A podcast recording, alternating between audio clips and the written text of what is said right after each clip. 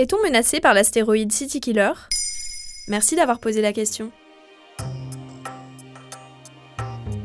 Dans 156 ans, une partie de la Terre pourrait être réduite en miettes par un astéroïde. Alors oui, l'info peut faire peur, mais pas de panique, on est loin du remake de la fin de l'ère des dinosaures.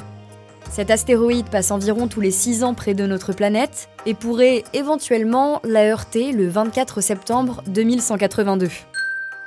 Pourquoi est-il surnommé le City Killer? Alors c'est plutôt imagé, cela se traduit par le destructeur de villes. Cet astéroïde mesure 500 mètres de diamètre et va à une vitesse de près de 675 km/h. Il s'appelle aussi Bennu, même si le surnom City Killer claque un peu plus. La NASA le surnomme comme ça parce que, selon les mots du média Slate, S'il atteignait la Terre, il serait capable d'aplatir une très grande ville comme une crêpe.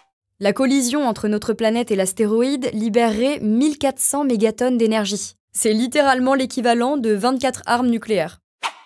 Cet astéroïde est familier des scientifiques. Ils l'ont suivi de 2018 à 2020 grâce au vaisseau spatial Osiris-Rex et ont même pu en prélever une partie. On peut ainsi savoir de quoi est composé le City Killer et même d'où il vient. Ce fragment de poussière est une véritable aubaine pour les scientifiques et pourrait permettre de mieux comprendre comment se forment les planètes. Quelles sont les chances qu'il s'écrase sur Terre? Pour la NASA, cette probabilité est d'une extrême petite chance. Environ une sur 2700. Dans tous les cas, le City Killer serait trop petit pour provoquer l'extinction de la Terre. Il mesure seulement un vingtième de l'astéroïde qui a conduit à la fin des dinosaures. Après, il ne vaut mieux pas se retrouver dans son orbite, car il pourrait tout dévaster jusqu'à 1000 km autour du lieu de l'impact. Il n'y a pas de réelle inquiétude à avoir, parce que sa trajectoire aura largement le temps de changer.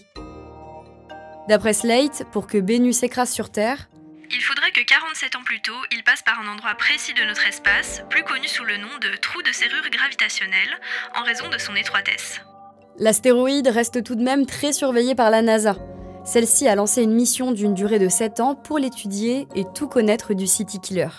De toute façon, c'est possible de déjouer les trajectoires des astéroïdes, non? En effet, c'est possible. Selon Futura Science, la NASA a recensé trois techniques qui permettraient d'éviter une collision avec la Terre. La première serait d'utiliser une bombe nucléaire.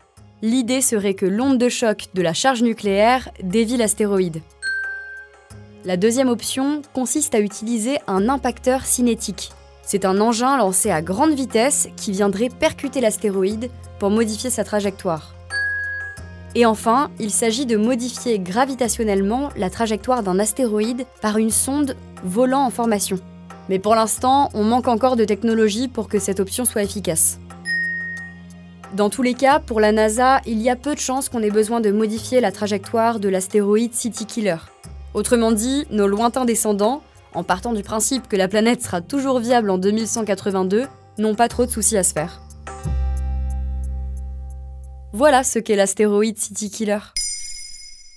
Maintenant, vous savez, un épisode écrit et réalisé par Johan Bourdin. Ce podcast est disponible sur toutes les plateformes audio. Et si cet épisode vous a plu, vous pouvez également laisser des commentaires ou des étoiles sur vos applis de podcast préférés.